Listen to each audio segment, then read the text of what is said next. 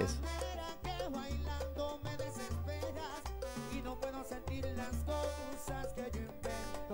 Bien.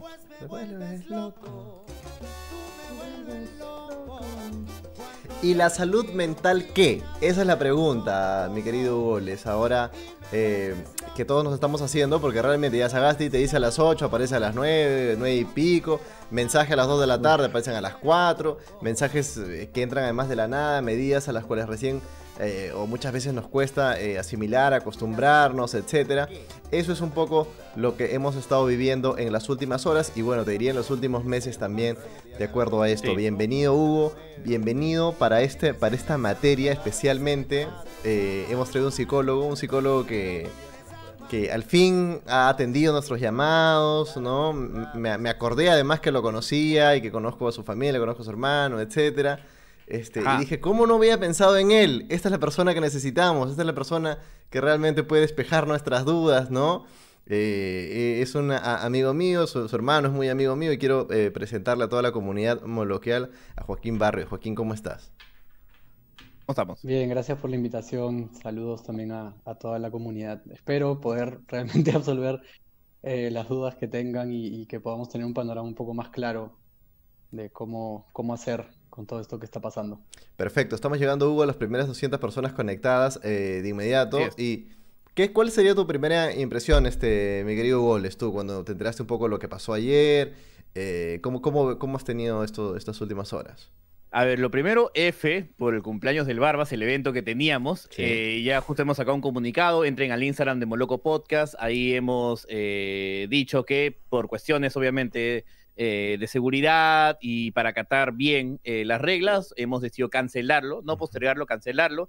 Eh, si es que tú has comprado tu entrada, por favor, mándanos un inbox y todo, te, va, te llega un correo para que sea el reembolso respectivo. Igual, seguimos conversando con Cuto, seguimos conversando con el doctor Choi. el evento se va a dar de una u otra manera. Ya no se llamará el cumpleaños del Barba, sino el cumpleaños de Orozco, el cumpleaños de Moloco, etcétera.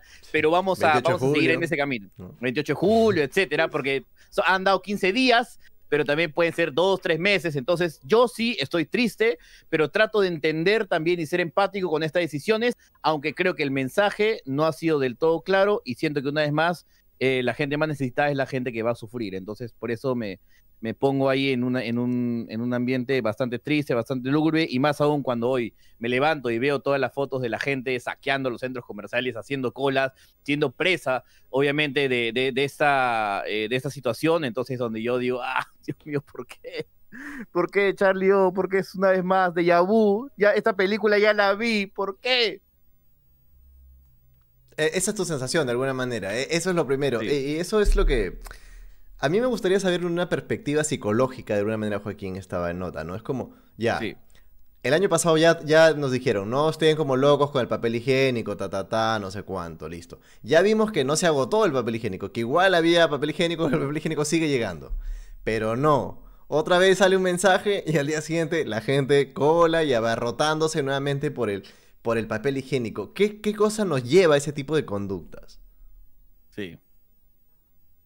Bueno, pasa el que el, ser humano y sobre todo cuando estamos en grupo em, cambia su forma de, actuar, ¿no? No sé si alguna vez les ha pasado que tú en tu casa, pues, ¿no? por tu cuenta piensas una cosa, pero en eso cuando estás en un grupo, tu conducta puede cambiar completamente y tal vez ni tú entiendes bien por qué, ¿no? Y este, hay, temas en, en, el colectivo, digamos, que, que nos llevan a actuar de una forma a veces irracional, ¿no? Y sobre todo cuando hay miedos, temores, angustias, que son de, índole comunitario, pues, ¿no? A grandes, grandes masas, este, donde realmente no entra la, razón. Y, en eso hay un montón de ejemplos, ¿no? No solamente ir a comprar papel higiénico, sino eh, disturbios, ¿no? Cosas que hemos visto en otras circunstancias, en otros contextos. Este, más complejos también en donde, no, capaz una persona nunca hubiera hecho algo de lo que hizo, pero en eso en el, en el grupo sí, ¿no? Cuando estando en grupo sí. Eh, casos de esos hay un montón y ahora... Es como ese pata, eso de alguna manera es como ese pata que cuando está en la calle, está solito, está calladito, pero cuando está en mancha está jodiendo, poniendo chapas, piropeando, etcétera. Tal cual. Exactamente, ¿no? Y claro, ahora lo que tienes es un contexto no de chacota y no, no de estar con tus patas, sino de que entras en pánico, ¿no? Y, por más de que ya pasamos por esta experiencia antes y que algo podemos y deberíamos aprender de la, anterior, por ahí que igual, pues, ¿no? Hay, hay personas que, que se les va, ¿no? Que no entra mucho la razón y que dan rienda suelta también a, su, a sus emociones y a, algunas cosas quizás más irracionales, ¿no? Claro, ahí yo te quisiera preguntar algo. Este, ¿cómo definirías tú el mensaje de Sagasti? O sea, de todas maneras, ya no estaba con, creo que con, no sé si está con el pañuelito o no, pero ya no estaba con saco. ¿Cómo, cómo, cómo, cómo sentiste esa, esa comunicación no verbal? Se habla bastante de su vestimenta, ¿no? La gente ha notado la, diferencia. La diferencia entre, entre, este entre, la camisa blanca de Vizcarra con el Perú está primero aquí, el loguito abajo, y obviamente, claro, el, look más apariciente de Sagasti. Mira, claro, sabemos que, los políticos siempre están asesorados, ¿no?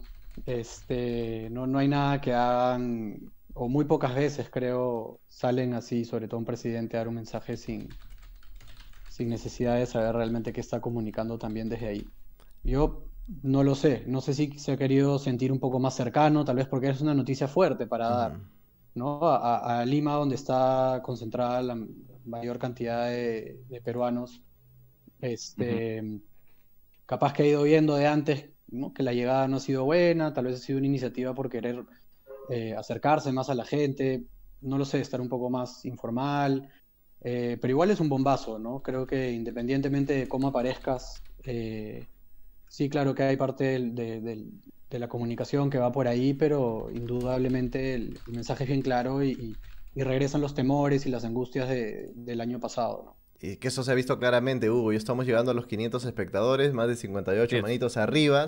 Eh, ya la gente empezó a, chapear a Joaquín, pero este, sin, ningún tipo de, de, cautela, ¿no? Cholo Mena con Jim el gringo de la gran sangre, Gorriti joven, mi favorita, Alejandro Cabero, Alejandro Cabero de Avanza País, Juan Diego González Vigil, candidato morado. Ya me he dicho en qué momento Seth Rogen estudió psicología y también, claro, ese no es Screech eh, de Salvados por la Campana. Bien, mi hermano, bien, bien, bien. La gente, la gente. Te está recibiendo con cariño. porque algo está funcionando, claro.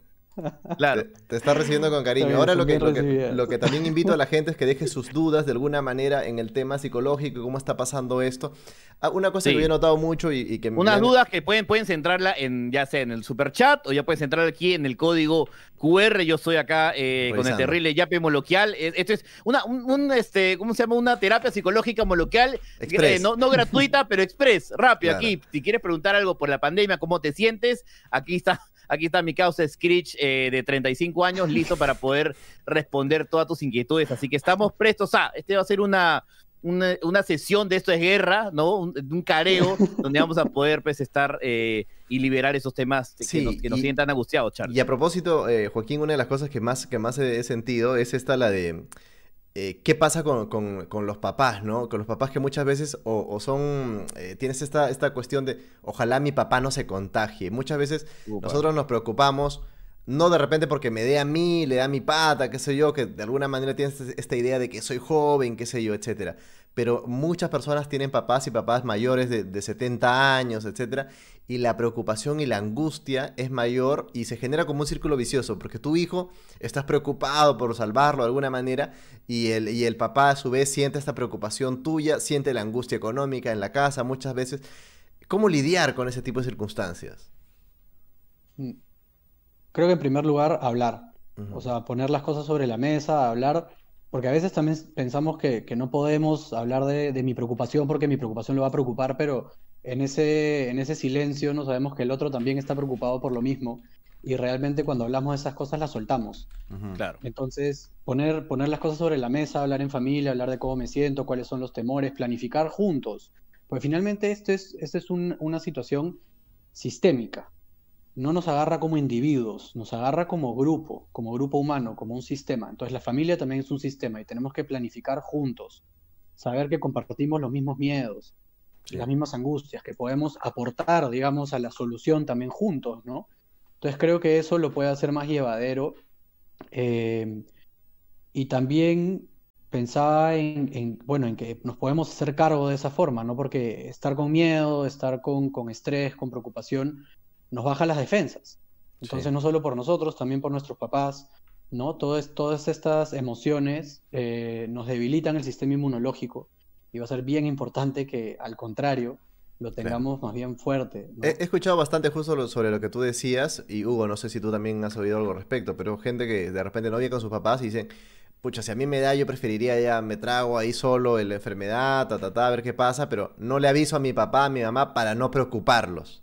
¿No? Sí, claro. Eso, es una manera, no, sé si muy local de repente de, tomar algunos las noticias, Hugo. O también, por ejemplo, está el hecho de que, o sea, yo me enfermo, descubro que me enfermo y de ahí hacer esa llamada para otras personas con las que he estado en contacto. Es como si yo tuviera una ETS, si tuviera sífilis y hacer la llamada ganadora, oye, por si acaso, hace un testeo. Mucha gente no lo hace, ¿no? Y, justo me, contaron hace poco que, alguien muy cercano recibió la llamada justo como que el, mismo 25 y ya había él ya había abrazado a toda su familia, pues, ¿no? Y ya ah, le llegó de todas maneras un poco tarde. Y, es, y esa sensación es este eh, genera una angustia terrible, ¿no? Yo te quería preguntar, Alejandro, aquí la gente está mandando sus consultas aquí en el Yape Moloquial. Selene Castillo dice, eh, gracias por tanto, muchas gracias. Y también eh, Eddie dice, me, he enamorado en pandemia, la gente de frente se manda, ¿no? Me he enamorado en, pandemia, nos habíamos visto un par de veces y justo cuando iba a pasar algo más, ahora llega la cuarentena. ¿Cómo lidiar ahora con, con este amor que empieza y ya parece que se acaba? ¿Mm? Yo diría que si es, si es realmente amor, no, no tendría por qué acabarse por, por esta, por, por esta nueva medida, ¿no? Si es que son dos semanas, dos semanas, si es que esperemos no se deba de extender, pero se extiende también, eh, uno encuentra las maneras, ¿no? Si es... Videollamada, ¿no? Sí, muchas parejas a, ti han ido a tu consultorio, te han comentado que el hecho de que, de que la pandemia los ha puesto ahí como que cerca todo, este, todo este rato, ¿no? O sea, ha habido como que, oye, ya, yo, o sea, teníamos una dinámica, vivíamos juntos o no vivíamos juntos y el ANA empezamos a vivir juntos por la pandemia y en cuarentena. Y el ANA, nuestro, nuestro día a día era, nos levantamos, cada uno se va a su trabajo, regresan, habla, hablo mal de mis compañeros de trabajo mientras estamos cenando y de ahí puede ser que hagamos el delicioso o veamos este, de vuelta al barrio y nos dormimos y listo. En cambio, la dinámica de pareja ha sido diferente el 2020 porque los que han vivido en ellos se darán cuenta que están ahí todo el día. Pedorreando. Y muchos no tienen, y muchos no tienen claro, pues, ¿no? La casa eh, más onerosa ni más grande, así que en, en 30 metros cuadrados ya, ya llega a cansar. A mí un amigo, consultas, no. a mí un amigo me dijo, justamente Hugo, me dijo yo, en mi departamento de 70 metros cuadrados estoy yo, mis dos hijos, que encima tengo que cocinar, este, nadie sale, entonces en el 10, a veces quiero hablar por teléfono, me tengo que encerrar en el baño, o sea, ya toda esta locura, ese enfrentamiento en un momento es satura, ¿cómo, cómo te modifica? Claro. Ahí, y bueno, y pasa más allá de la pareja, ¿no? Pasa en general que en los metros cuadrados que sean, en lo que nos, en, donde vivimos, este, se han metido en ese espacio todo, ¿no? Este, todo lo que hacemos, todos los espacios que tenemos, eh, se han, este, han confluido todos en un mismo territorio y hay que ahora poner límites, ¿no? Un poco lo que hemos tenido que aprender por la, por la fuerza y tal vez todavía a muchos eh, les cuesta o, hasta incluso no es que te cueste, sino que a veces resulta muy difícil de hacer también, ¿no? De poner fronteras y límites a las cosas que tengo que hacer o buscar o tener espacios para lo mío también, ¿no? Para yo tampoco Em, porque no solamente mis límites de las cosas que yo tengo que hacer, sino el, del otro también. Entonces ahí, claro, ¿cómo hago? ¿Cómo hago para yo separar mi espacio laboral, mi espacio de ocio, mi espacio con mis patas, este, mi espacio con la familia, este, ponerle un tiempo, ¿no? Ponerle un horario y en eso también la otra persona tiene que hacer lo mismo.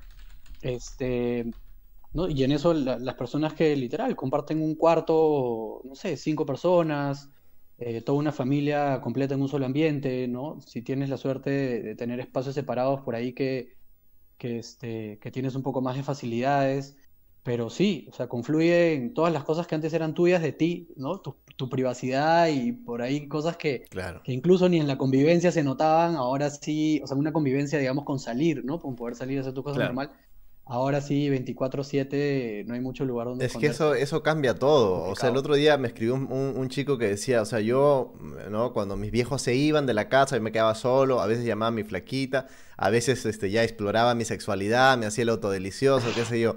Pero ahora no puede, pues tú te haces el autodelicioso en el baño y al otro lado está tu viejo viendo, este, no sé, este, esta novela, ¿no? Viendo esto es guerra. La abuela está viendo esto es guerra. Entonces ya eh, eh, las cosas un poco, un poco se saturan. Sobre cómo encarar el tema, Joaquín, por ejemplo, yo he notado gente que está todo el día pendiente, no cuántos han muerto acá, cuántos han muerto en China, cuántos han muerto allá, que ya se murió otro, se murió no sé cuánto, que el bicho en la No, no hay gente, tú, tú, tú llegas, tú eres un ansioso, y declarado ansioso, hipocondriaco, que llega, pateas mi puerta y dices, no sabes, no, la versión británica, no, F a todo, pucha, y, agarras y citas y me trasladas tu ansiedad y yo obviamente genero un cáncer que seguramente va a explotar en unos años.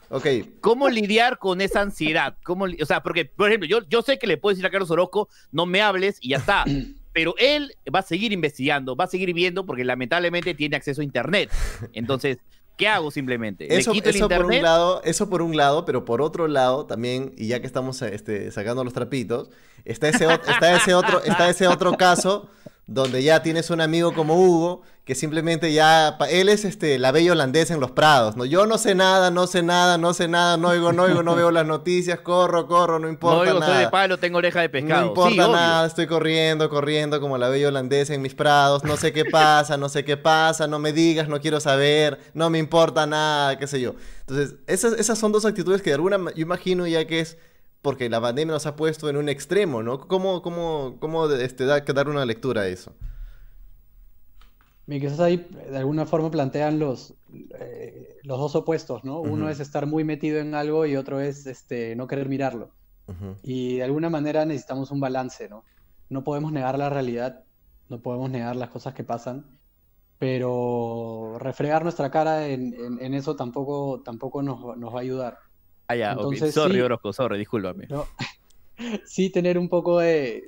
Hay que saber, ¿no? Hay que estar informados pero, pero hay que limitar un poco la exposición a, información que, no nos sirve de, nada, eh, tenerla de más, ¿no? Y eso aumenta el estrés, este, aumenta la preocupación y por su, por su lado también la, la, negación, digamos, tampoco ayuda porque puede hacer que yo no reconozca que tal vez en algún nivel sí tengo un poco de preocupación, que tal vez sí hay cosas que me importan, ¿no? Si hay temores por ahí. Este, Está ocultando sus preocupaciones. Podría ser, ¿no? No digo que necesariamente lo sea, pero podría ser que en eso eh, pase algo desapercibido porque estoy acostumbrado a no mirarlo y que eventualmente sí aparezca por otro lado, que ahí aparece, o sea, cuando existe la, negación, digamos, de nuestros estados emocionales, lo que suele pasar es que el, cuerpo las habla. Entonces, por algún lado aparece. el, cuerpo está hablando, este claramente ese cuerpo está hablando. En granos, en granos. ese cuerpo, ese cuerpo, está, hablando. Y, se nota que tu cuerpo está tranqui, men. Tú estás ahí, ¿no? Con el, con el, con la piel lozana, bien cuidado, bien comido, bien papeado. Tú, tú estás tranqui. ¿Cómo haces para lidiarlo así? Sí. Yo trato de, bueno, poner en práctica lo que, lo que predico, pues, ¿no? Y es un poco eh, tratar de mantener un estilo de vida que ayude a sostener y soportar eh, momentos complicados, pero en general llevar una vida más o menos eh, donde se te permite lidiar con las cosas que pasen porque cosas van a pasar, ¿no? claro. Entonces, hacer deporte, tratar de, comer saludable, eh, mantener también contacto con tus, con tus seres cercanos, tus vínculos importantes, mantener la mente activa, ¿no? Este, leer, trabajar, si es que te quedaste sin chamba, inventarte cosas, eh, soñar, ¿no? Inventar un proyecto, cómo lo llevarías a cabo, o sea, el hecho de que no, este, de que no tengas eh, del todo una responsabilidad o estés de vacaciones, no significa que no puedas poner tu creatividad a funcionar. claro, no significa que vas a estar en tu casa todo el día ahí sentado rascándote, pues, ¿no? Tienes que ponerte activo. Claro, pero también por otro lado, eso, ese impulso, ese impulso de, hoy, hoy, por ejemplo, eh, se está corriendo la voz de que para mañana está convocándose una marcha no a la cuarentena. ¿no? Entonces ya es donde ahí salen ciertos fanatismos, ¿no? Yo quisiera recordarle a la gente que eh, ayer Antonio Quispe, el epidemiólogo, eh, se estuvo en el programa, ese epidemiólogo que, di, que es el, como que el, doctor, el nuevo doctor frío, que ha dicho esto va a ser, van a morir el, el, el Carlos Orozco los epidemiólogos, tío, porque sí, a, qué terrible, ¿no? ya, pero él salió en Beto a saber que estuvo eh, con la conducción de Augusto Stondek, nuevo fichaje de Willax, y se despachó sobre la mentira de la ivermectina, eh, culpando a Merino y a su pandilla de esta crisis y desmintiendo el hecho de que las marchas sean, eh, hayan sido las culpables de esta segunda ola. ¿No? Entonces, ahorita estamos en una ley de bandos, hay gente que va a tomar ivermectina, ya cada vez, ¿no? Hasta me han, me han invitado ahí en, en varios lugares, ivermectina. Eso, ¿no? ¿Y cómo haces eh, incluso para lidiar de tu, tía, tu tía la ivermectinora, ¿no? La, la, la, la loquita ivermectina y tú dices, no, pues tía, por favor. y mi tía, ay hijito, tú no has escuchado ahí a Beto, a un mío rey con barba, ¿no? Por, por WhatsApp, ¿no? Se, se corren 35 mil fake news. Entonces... ¿Cómo un poco por ahí también explicarle a esa gente mayor de mi familia que no, no se deje llevar por ese remolino de emociones? Pucha, ahí siempre hay que, yo creo que acudir a, información lo más certera y veraz posible, ¿no? Este, es muy fácil y además ahí hay un, todo un tema también con las redes sociales que finalmente por cómo funcionan y los algoritmos que tienen, te terminan enseñando nada diferente a lo que, a lo que tú piensas para empezar. Normalmente te va a llegar información similar, muy similar a, tus intereses. Este, y también es muy fácil dejarse llevar por lo que uno primero escucha, ¿no? Entonces, dense la chamba de, mirar un poco más allá, dense la chamba de escuchar a la gente que no les cae bien, dense la chamba de investigar sobre si van a creer y difundir algo, por favor, busquen de dónde son las fuentes, hay que ser responsables así como responsables con eh, si puedo o no salir de mi casa, cómo me cuido del COVID, es, los mismos tipos de cuidado yo creo que igual de importancia tiene este, qué información paso yo, eh, qué información creo y qué, ¿no? qué, cosas muevo por mis redes sociales, porque es una plataforma, es la plataforma en la que estamos todos ahora. Eh, y es el mismo tipo de cuidado que tenemos que tener en las calles con los demás lo tenemos que tener en nuestras redes sociales. Entonces, yo no sé si, si tenemos realmente esa conciencia de, qué tan responsables debemos de ser también en, en, lo que creemos y compartimos, pero es bien fuerte. Lo que acabas de decir, si yo tuviese que titular ahora abajo, no, no tenemos todavía, ¿no? La persona, el, el, asistente moloquial que, que, titula abajo, ¿no? Pero eh, creo director de cámara todavía. Claro, creo que la frase podría, eh, tiene que ver con lo que acabas de decir, que es el cuidado que tenemos en la calle, debemos tenerlo también en redes, ¿no? Y muchas veces es como ya en la calle me cubro, qué sé yo, pero en redes salgo y, disparo así eh, sin discreción. Hugo mencionaba hace un momento un tema que me quedó todavía pendiente y, y creo que se ha movido bastante. Tiene que ver con el delicioso. La gente y, el tema del delicioso en pandemia ha sido una gran preocupación porque ha afectado estas dinámicas del el hombre, el joven, qué sé yo, social por naturaleza. Lo primero que hizo es se escapa, se escapa con su pareja, va, se ven, se buscan en un telo, se encuentran por acá, por allá. No saben hasta cómo gilear ahora porque ¿qué vas a decirle? O sea, ya nos vemos hasta después de la cuarentena, cuando todo esto pase, cuando todo esto pase ya pasó un año ya, ¿no? En este otros momentos por ahí podría decir, bueno, salgo con ese pata, me tomo una chela, no pasa nada, qué pasa, Pero hoy es como que realmente me tienes que gustar un montón para arriesgar no solamente mi vida, sino la, de, mis familiares. Sí, no sé, en verdad todo, todo es un riesgo, ¿no? y y hay que ponderar, o sea, creo que hay que ver realmente qué tanta seguridad puedes tener eh, conociendo, ¿no? Parando con alguien, frecuentando a alguien que no conoces, que no sabes bien cómo se cuida, ¿no? Este, creo que tienes que, o sea, hay que, hay que tener el triple de cuidados que de lo que normalmente se tenía, ¿no? le cuesta, le cuesta al hombre. encerrados y no va a haber le cuesta a un joven, por ejemplo, a, ese, a, un joven, qué sé yo, etcétera, eh, tener la vida social tan limitada como, como la está teniendo ahora, me imagino, ¿no? Muchos de los chicos se, puede, Se puede culpar y se puede ser tan cruel con un joven, alguien de 18, 19 años, que ahorita si se siente más frustrado que nunca, se puede juzgar tan fuerte a alguien que simplemente quiere salir a ser el delicioso. Mira, es que siempre vamos a tener que aguantarnos algo, ¿no? Y, no digo solamente en términos de pandemia, o sea, en general en la vida, ¿no? No siempre vamos a poder eh, darle rienda suelta a nuestros impulsos y placeres.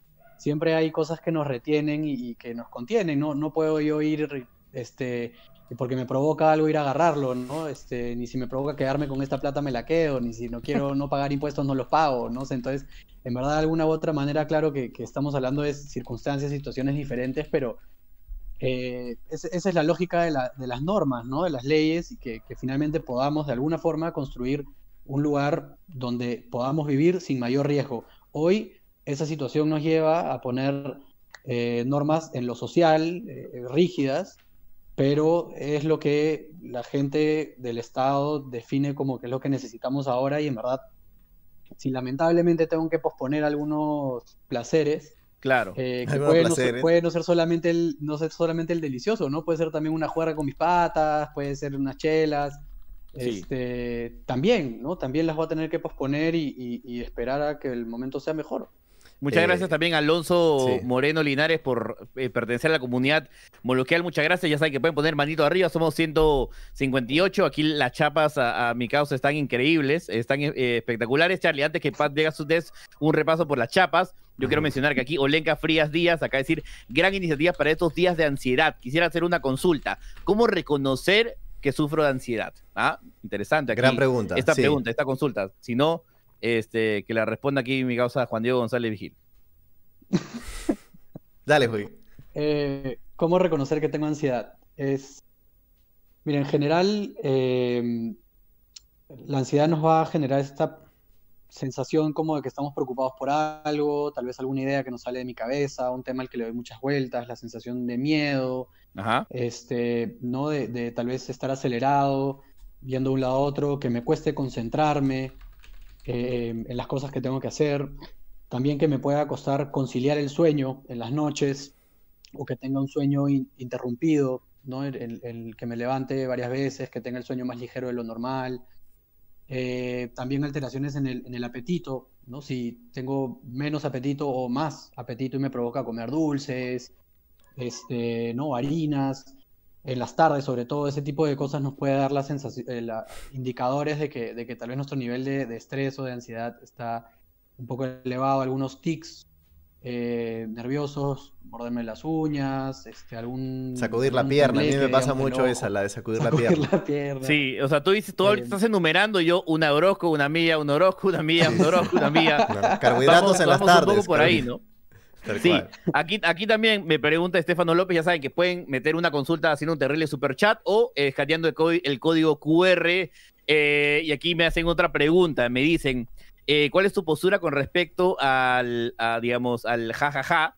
¿no? A, eso que, popularizó ahora Daniel Olivares con respecto a la psicología, si es que hay perfiles de personas que deberían tomarlo o no.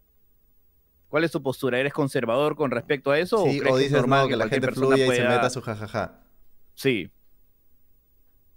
Eh, mira, con el tema de drogas en general, yo creo que siempre va a ser un tema delicado. Eh, y un tema, sobre todo, delicado como para dar una recomendación. Ajá. Este, creo que siempre tenemos que ser lo más responsables posibles con nuestra salud, con nosotros y las personas que nos rodean. Eh, en este país la marihuana no es legal, eh, sin embargo, el uso puede ser así como, como casual. nuestro amigo Olivares, casual y abierto también. Muchas personas que lo consumen abiertamente. Este, de nuevo, creo que siempre tiene que ser de una manera, en general, con cualquier tipo de droga, de una manera responsable si es que la vas a usar y consultar con médicos, con, con especialistas, saber en qué momento de tu vida estás, si lo vas a hacer, por qué lo estás haciendo, con quién lo estás haciendo, eh, tratar de ser lo más responsable posible si es que vas a decidir hacerlo de todas formas, ¿no? este, yo no puedo sentarme acá a prohibirle nada a nadie porque no, no sería mi, lugar ni mi... No van a hacer caso, además. Tampoco... ¿Ah? No van a hacer caso. No me van a hacer caso tampoco. Mm. este, ni tampoco, ni tampoco fomentarlo, ¿no? Porque, porque, no sé, siempre hay casos que hay gente que, le toca y, no le cae bien y, la, probadita no le salió como, como esperaba y, también la vida se termina complicando muchas veces, ¿no? Yo trabajo con eso, trabajo con personas también que veo cómo el consumo de drogas eh, los, los ha llevado por, por, el camino más complicado y realmente no es algo que le vas a recomendar a nadie. Eh, en todo caso, como digo, sean responsables con ustedes, con las personas que tienen alrededor Creo que es lo mejor que puedo hacer. Buen mensaje. Claro, aquí, por ejemplo, Charlie, no sé si tienes alguna consulta. Acá hay una pregunta. Sí, voy, voy yo, vas tú con la pregunta. Dale, dale tú, dale tú. A mí hace un momento eh, Joaquín tú hablaba sobre eh, privarnos de algunas cosas, del delicioso, de juerguear, etcétera, ¿no? Sin embargo, hemos visto ahora imágenes de gente que, pa, se va a Floripa, que se yo, de repente ahí tú reconoció, ese no es mi brother, qué sé yo, pa, están torneando, igual, se, han ido, se han ido al sur chico, qué sé yo. Y, y ahí, ahí la pregunta es, claro, ¿qué pasa si tú tienes tu pata que es así, que él dice, no, la cuarentena ya fue, o a mí ya me dio el bicho, ya conmigo no es, mano, ya vamos a, vamos a cagarla, ya fue, trae las chelas, qué sé yo, saca, saca la agenda negra, vámonos al sur, hay que rentar una casa de playa, hay que pasar cuarentena juntos, lo caso, qué sé yo. ¿Cómo decirle, oye, tarado, ya, cálmate? ¿Cómo, cómo, cómo, cómo manejar eso, no? Así tal cual como tú acabas de hacer. ah, ya un, buen, un buen cachetón, una buena zamaqueada, dices. O sea, supongo que depende del nivel de confianza y de qué tan amigos sean, ¿no? Este, sí creo que, hay veces que, un buen zamacón a alguien le cae bien. Eh, hay veces que ni con esas funciona, ¿no? Y, ahí también un poco lo que hay que hacer es uno tomar distancia. O sea, si sabes que es una persona que no le entra ni por una ni por otra y, hace lo que le da la gana, por más que sea tu pata, este, y ya te cansaste de decirle, de, putear y lo que sea, eh, ya tendrás que, hacerte un lado y, ver también, a ver, al final de cuentas, una de estas cosas que pasan también, claro, sin llegar al, extremo ni exagerar, ¿no? Pero en algún momento también evalúas que, con qué personas quieres estar tú cerca.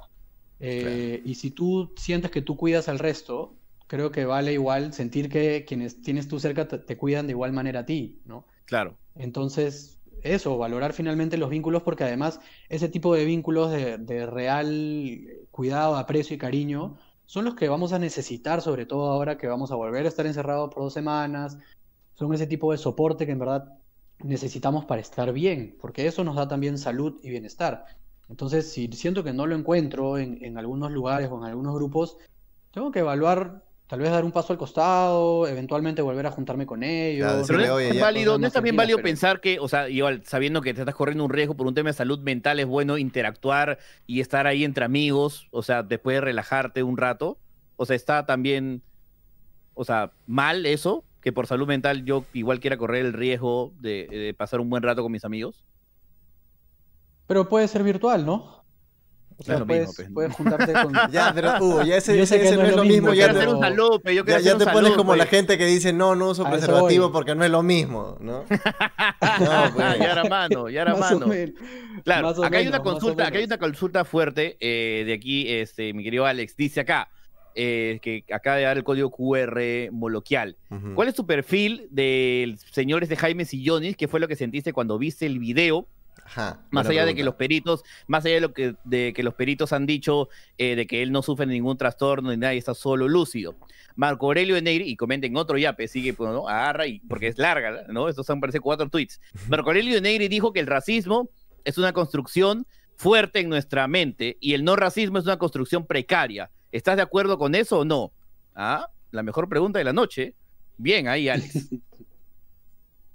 A ver, sobre el señor eh, yo he visto el video, digamos, del, suceso y he visto también algunas entrevistas posteriores.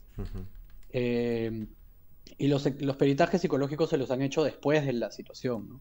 Entonces, cuando habla eh, en entrevistas, se nota que es a nivel de pensamiento. no, no, es, no me refiero para nada a su, a su discurso, a lo que él dice, ¿no? sino a nivel de pensamiento su cerebro funciona de manera eh, normal. Es una persona que elabora frases de manera elocuente, está orientado en tiempo, espacio y persona, sabe muy bien qué es, qué está pasando, ¿no? Eh, entiende, digamos. Eh, yo también pensaría que esos peritajes psicológicos que sé que no tiene un trastorno mental psiquiátrico de ese tipo, Ahora, no he visto, no he leído yo el informe, no sé qué tipo de pruebas le han aplicado, no sé de qué manera lo han evaluado. Eh, lo que se nota en el video es que tiene serias dificultades en ese momento para hablar de manera fluida, incluso para pensar de manera coherente. Entonces, deduciendo, digamos, si es que en un primer momento hay incoherencias eh, y no hay un, pensamiento fluido, y en otro momento posterior sí lo hay, eh, esa interferencia debe deberse a algo. Este, ¿A qué? No lo sé ya, ¿no? Esas son cosas que, que si él las quiere decir, las tendrá que decir, o si es que le hicieron, no, creo que no corresponde que le hayan hecho un examen este, toxicológico, me, parece que por el caso no, no, no, tendrían por qué haberle hecho uno, pero esas serían las instancias, si se quiere saber si es que, si es que pasa algo más y les estaba bajo algún tipo de sustancia, eso es lo que habría que, que, hacer, ¿no? Y con respecto al otro, definitivamente que sobre el racismo, Sí, o sea, digamos que el racismo, creo que, creo que me acuerdo de la cita de Marco Aurelio de Negri, ¿no? Que el racismo tiene una estructura tan fuerte y tan cimentada que viene de generaciones en generaciones que es un poco complicado destruirlo. El no racismo es una construcción precaria, endeble, que al primer tropezón se cae. Definitivamente el racismo es una construcción, bueno, como muchísimas cosas, ¿no? Que son construcciones sociales eh, en las cuales creemos o hemos creído y y tienen una estructura en sí mismas y, claro, crean una realidad.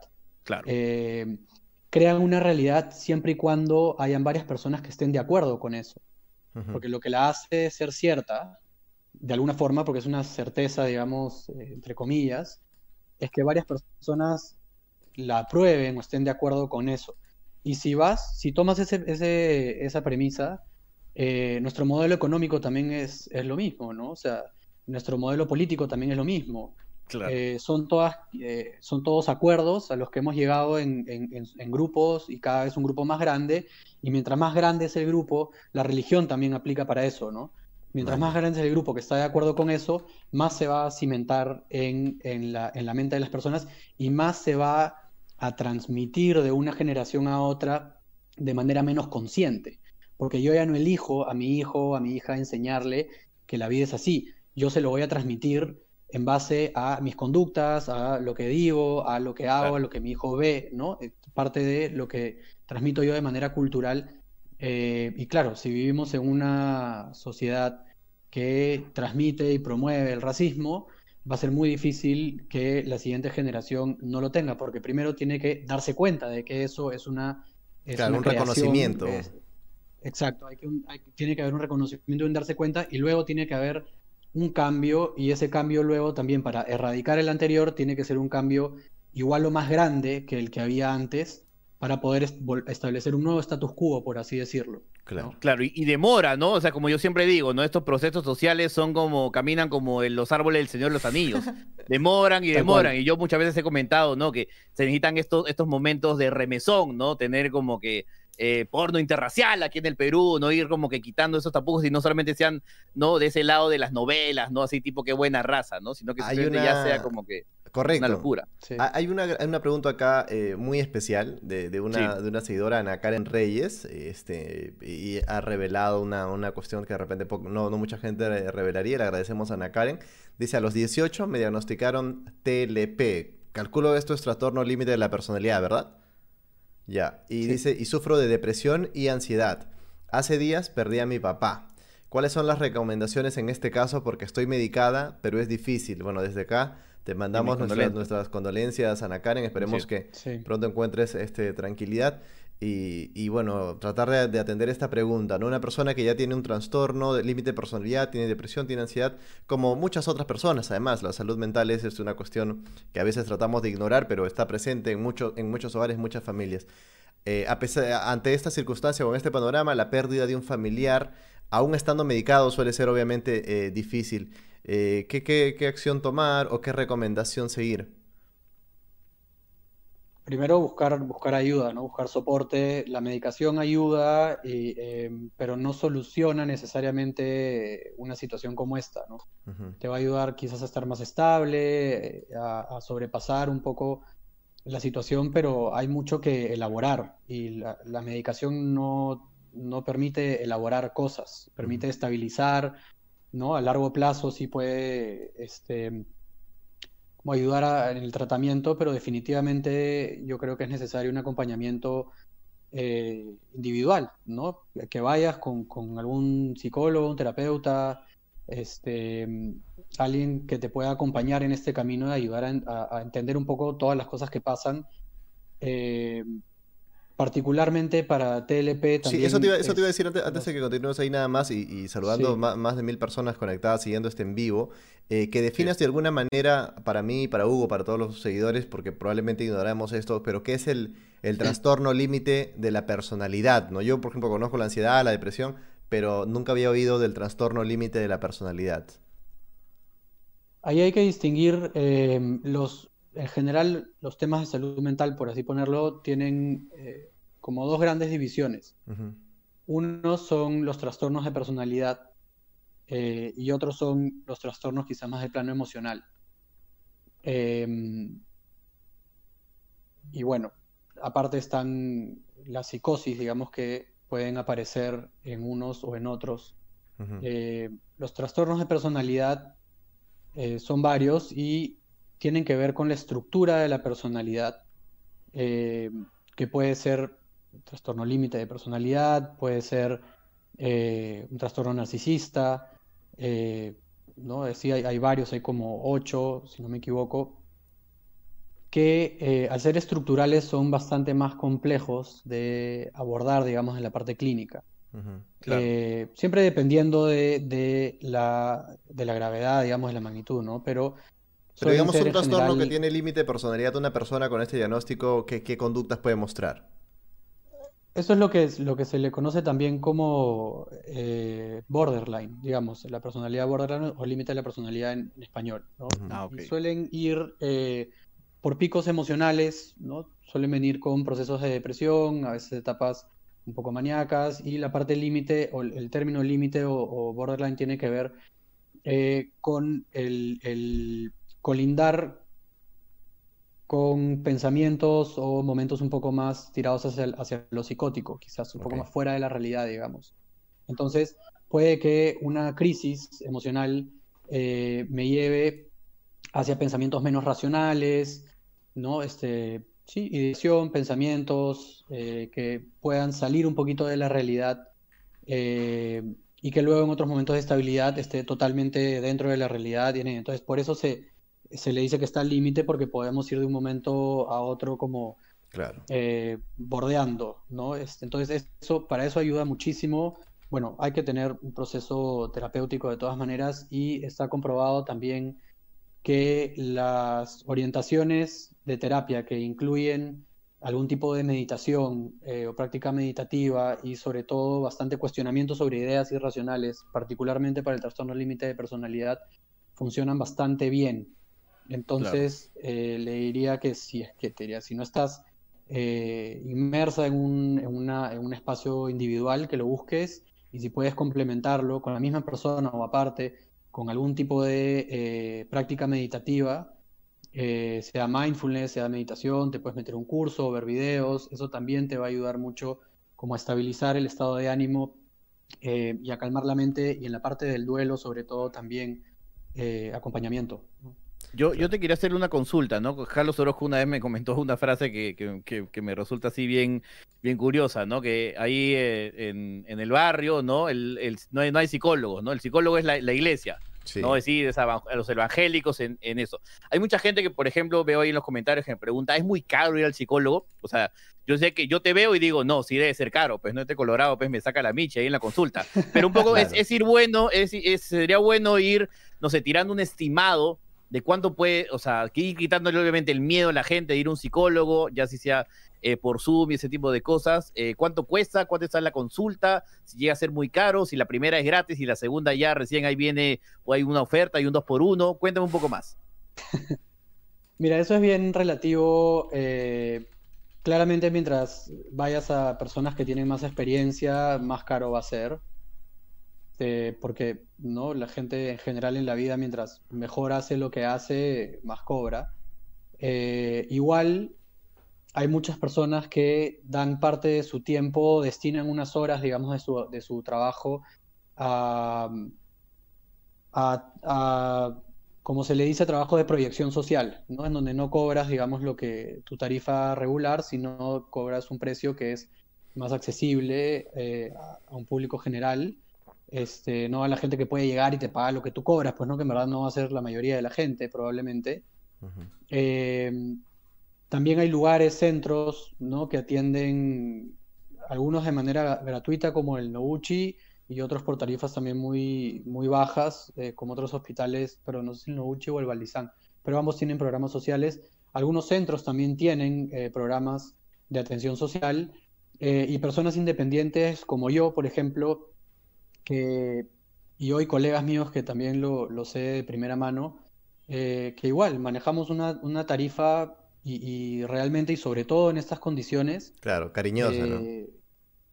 Yo, y le soy muy honesto, esto lo, digo así abiertamente, la persona me dice, este, pucha, no, no puedo, le digo, ya, ¿cuánto podrías?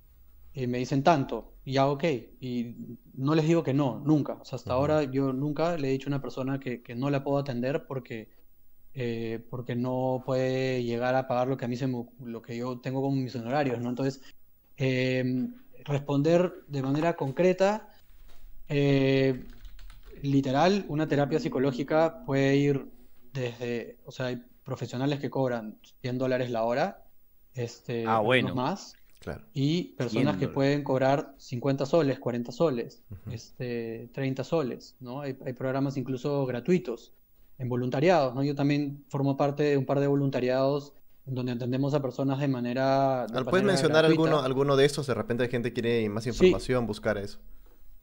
Uno es Sonko Maki. Sonko Maki es un voluntariado en el que estoy desde que arrancó la, pandemia.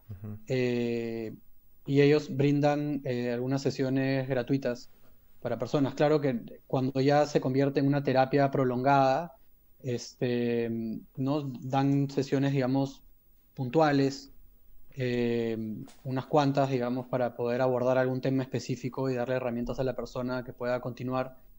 Eh, pero sí, luego en verdad, preguntando, ¿no? moviéndose, eh, yo creo que siempre se puede encontrar a alguien que, que, tenga el tiempo y la disposición. De nuevo, sobre todo, esta es una carrera de vocación. Claro. la mayoría de psicólogos sabemos que, que, hay que chambear y chambear duro y, y en eso estamos y que no, no, es necesariamente una carrera como para hacer plata, pues, ¿no? Claro. ¿Qué cosa? ¿Qué? Lo que, se, en recursos humanos. Lo que se le fáciles son lo, que ya chambean en recursos humanos, pues, ¿no? En las empresas grandes, ¿no? Oye, Hugo, yo les quería mencionar y comentarles que qué loco, ¿no? Porque este programa sentí que, ¿no? Empezó un poco tibio, pero ahorita, tío, ha agarrado calor y hay gente que está yéndose en floro, confesando cosas, eh, realmente Moloco Terapia, esto da para una segunda versión, seguramente ah, nos acompañarás de, nuevo. Joaquín, por acá hay, hay, gente preguntando, por ejemplo, mira, este, perder seres queridos en pandemia, eh, ¿qué hacen los claustrofóbicos, Hugo? Porque a veces nosotros decimos, eso es una claustrofobia, la claustrofobia es una cosa concreta que existe y, hay mucha gente que se siente afectada por esto ahora. Eh, también qué hacer cuando tienes una para ayudar a una persona en casa que está sufriendo depresión en estas circunstancias, cómo lidiar con ataques de pánico. Eh, seguramente tendremos otra sesión, Joaquín, solo para cerrar me gustaría de repente que contestes la del ataque de pánico, porque es algo de repente muy generalizado, etcétera. Una persona que tiene ataque de pánico, que de repente ante esas circunstancias eh, desencadena un ataque de pánico, ¿qué puede hacer? de nuevo, pedir ayuda, este, no ir donde un profesional que pueda ayudarlo a solucionar el problema de fondo. Eh, los ataques de pánico están siendo más comunes de lo habitual por un poco la, situación de encierro y de pandemia, lamentablemente. Eh, entonces, primero vayan donde un profesional para que les pueda ayudar a largo plazo o por lo menos a mediano plazo a abordar el tema. Y de ahí, quizás para dejarles como un par de herramientas puntuales que pueden servir a minorar. Esto no es una solución, ya esto no, no es este no es un tratamiento, digamos, pero puede ayudar como a que no sea un ataque de pánico grave. Eh, algo muy importante para controlar si es que está dando el ataque de pánico o sentimos que va a comenzar es la respiración. Ya nuestra respiración es clave en los ataques de ansiedad, los ataques de pánico, porque nos agitamos, comenzamos a tener una respiración rápida, corta, nos hiperventilamos y la hiperventilación genera un cambio químico en nuestra sangre que afecta nuestro pensamiento. Entonces nuestro pensamiento se ve alterado por literalmente nuestra sobreoxigenación. Entonces tal vez esto no, lo sabemos, pero si nos sobreoxigenamos, nos sentimos la cabeza mareada y podemos ser más propensos a que, por ejemplo, tengamos más pensamientos irracionales. Y un pensamiento irracional es el que aparece en el ataque de pánico, que es, me estoy muriendo, me voy a morir, me estoy muriendo. Dolor en el pecho, ¿no? El mareo, sensación de que el mundo se está acabando, y me la creo. Entonces, respirar, tratar de concentrarme, por ejemplo, en algún objeto que yo pueda ver en mi casa, algo real, ¿no? Eh, describirlo a detalle, eh, ¿no? Si yo tengo un, una, no sé, un cuaderno, mirar el cuaderno, ver los colores, abrirlo, contar la cantidad de cosas que tiene, eh, y en general advocarme a mis sentidos. Hay una técnica que dice, por ejemplo, ir de 5, del 4 para abajo y ver cuatro cosas que puedo mirar, eh, tres cosas que puedo sentir, eh, dos cosas que pueda escuchar, una cosa que pueda oler. Ya, entonces ir así, agarrar algunas, ¿no? Y poner mis sentidos a, funcionar. ¿Por qué? Porque esos me traen a la realidad. Me bajan a la realidad, me sacan un poco de el, miedo irracional al que se está yendo mi cabeza y puedo bajar a cosas tangibles y reales que yo estoy experimentando ahora. Y acompañarlo una respiración profunda, eh, una respiración pausada. Es una técnica bien puntual, pero que les puede ayudar tal vez a, sobrellevar un momento difícil. De nuevo, no es un tratamiento, no es una solución, hay que abordarlo de manera profesional. Por ahí que les sirve. Enfocar enfocarse en la respiración y estar, este, ligarse un poco a cosas tangibles, reales que tenemos en, el momento de nuestro alrededor. Entonces, y Hugo, me decías. Sí, ayuda. Sí, así es. Acá hay, eh, voy, voy una vuelta por el QR local. Ya saben, pueden seguir poniéndole manditos arriba. Mil espectadores. Y ese, esta me ha dicho que sea anónimo. Recuerda, si puedes mandar ahí tu código QR y no quieres que lea el nombre, puedes poner ahí anónimo. Y dice, quiero dejar un dato. Hay un centro de psicoterapia virtual que se llama Arrobias Psicoterapias Perú en Instagram. A mí me ayudaron bastante. Besos. Muchas ¿Cómo gracias. se llama? Eh, según lo que digo acá, es Psicoterapias Perú en Instagram. Arroba Psicoterapias Perú. Y también eh, Víctor Hugo Rodríguez Bellido dice, Barbitas, muy bien con el tema, es responsable de su parte de tocar temas de salud mental. Un saludito para todos los tóxicos del chat que le quitan valor. no, eso siempre... Y, También, y también, Charlie, hay una, hay una consulta más, dice acá Juan Pablo Mancilla, dice, hola chicos, buen tema, algo crítico es que los seguros hoy en día no cubren el tratamiento psiquiátrico y el Estado no compra medicamentos nuevos y esto ha sido complementado también por Ana Karen Reyes, que justo comentaba un par de preguntas antes, dice, por mi experiencia, cada pastilla que tomo al día está 8 soles. Calculen el mes y el seguro y, el, seguro no hay o no tiene las que necesito. Imagínate los que no tienen el medio. Muchas veces, muchas veces, o sea, yo que conozco personas que han estado tomando pastillas, pastillas por y para esto los tratamientos con pastillas no son tratamientos de, dos semanas, son tratamientos usualmente de largos meses o incluso años, ¿no? Y a veces, o sea, yo he visto cuánto costaban esas pastillas y realmente son pastillas muchas veces caras, ¿no? Eh, ¿Hay alguna perspectiva a esto, alternativas, este, de repente alguna sugerencia que se debería tomar cartas desde un plano ya eh, político o algo así? En la parte de la política, creo que eso mejor lo dejamos para otro momento, porque hay todo un tema bien fuerte detrás y, no es a nivel local solamente, no es a nivel mundial, en relación a las farmacéuticas, la cantidad de, dinero que mueven, eh, la instauración de diagnósticos que no son del todo, son difíciles de diagnosticar, pero igual, ¿no? Son, a veces tienen un, este, están amarrados, digamos, a, medicamentos. Hermano, lo que acabas de decir es fundamental. A mí, a mí me pasó, yo cuando andaba con esos temas de ansiedad y qué sé yo, tío, yo recuerdo haber ido a algún psiquiatra y este, o sea, la frialdad con la cual te receta un año de antidepresivos en frío y que de una marca que tiene ahí a la mano, etcétera, y fa y eso y te lo combina con un otro, otra pepa más y así en frío y te dice, ya bueno, esto empiezas a tomar mañana y vuelve en dos meses. lo hemos hablado un día, hemos, hemos hablado diez minutos, ¿no? Es una cuestión... Tal cual, y eh, hay un, montón de temas bien complejos. Eh, lo que sí, ah, y, y, creo que con esto podemos no abrir ese tema, pero más bien igual dar un dato importante para reorientarlo por otros lugares. El 75% de los males que aquejan a una persona, por los cuales normalmente va a donde un profesional de la salud, se pueden solucionar cambiando nuestro estilo de vida. ¿Ya? Entonces, otro día, si quieren, nos ponemos a hablar de la medicación y de un montón de cosas de la industria farmacéutica, pero lo que sí tenemos que saber es que el 75% de los males que sufre la persona promedio se pueden solucionar y se pueden prevenir cambiando nuestro estilo de vida. Entonces, toda la medicación que me dan por ansiedad, por depresión, por esto, por lo otro, capaz que si me hubiera hecho cargo antes de qué estoy haciendo con mi vida, nunca hubiera llegado a necesitarlos eh, y también podría eh, salir más rápido, digamos, de ese tratamiento si es que igual lo necesito. Revelador. Eh, entonces, de nuevo, ¿no? Sí, este, salud, ¿no? Bienestar, actividad física, alimentación, prácticas que me nutran, este, espiritual, emocionalmente, mentalmente, ¿no? Vínculos saludables, construir una vida en la que, en la que digamos, pueda disfrutar de ella y así van a ver también que eh, la salud viene, ¿no? Y se, y se, queda. La gente está preguntando mucho acá por, por dónde, con, dónde contactarte, están preguntando por el, el, voluntariado que haces, porque algunos dicen, bueno, quieren para ya, alguna gente que parece que tiene fichas, quiere incluso que, que los atiendas desde el extranjero por Zoom, pero también hay otra gente que está agujeta y quiere saber el voluntariado.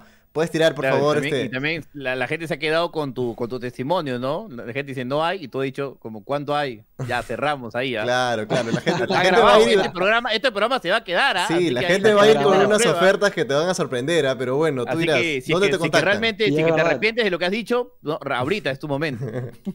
No, no, no me puedo arrepentir porque es como vengo trabajando y, y, y es lo que estoy haciendo. En general, como le digo, también tengo colegas que, que estamos, compartimos esa mirada, ¿no? Que, uh -huh. que, pensamos que, es, que en verdad nuestra, nuestra profesión eh, tiene que estar accesible para las personas, porque si no, ¿para qué? O sea, ¿para qué estamos los psicólogos si no es para que las personas puedan pedir ayuda? Entonces sería totalmente incongruente que yo diga, oye, pide ayuda y en eso, eh, ya, pero págame X, ¿no? Que es, este, no, no puedo, ah, sorry.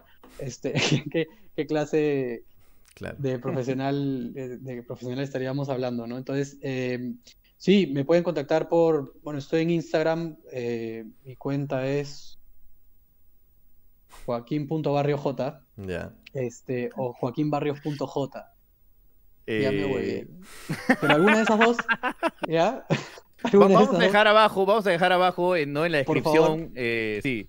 Vamos a corregir eso. Mira, yo tengo, yo tengo, yo, yo, lo voy a ayudar porque he estado conversando con él por, por, por Instagram. Es, su cuenta, amigos, damas y caballeros, es joaquínbarrios.j. Ojo, okay, joaquínbarrios.j. Una repetida más, joaquínbarrios.j. Ahí está.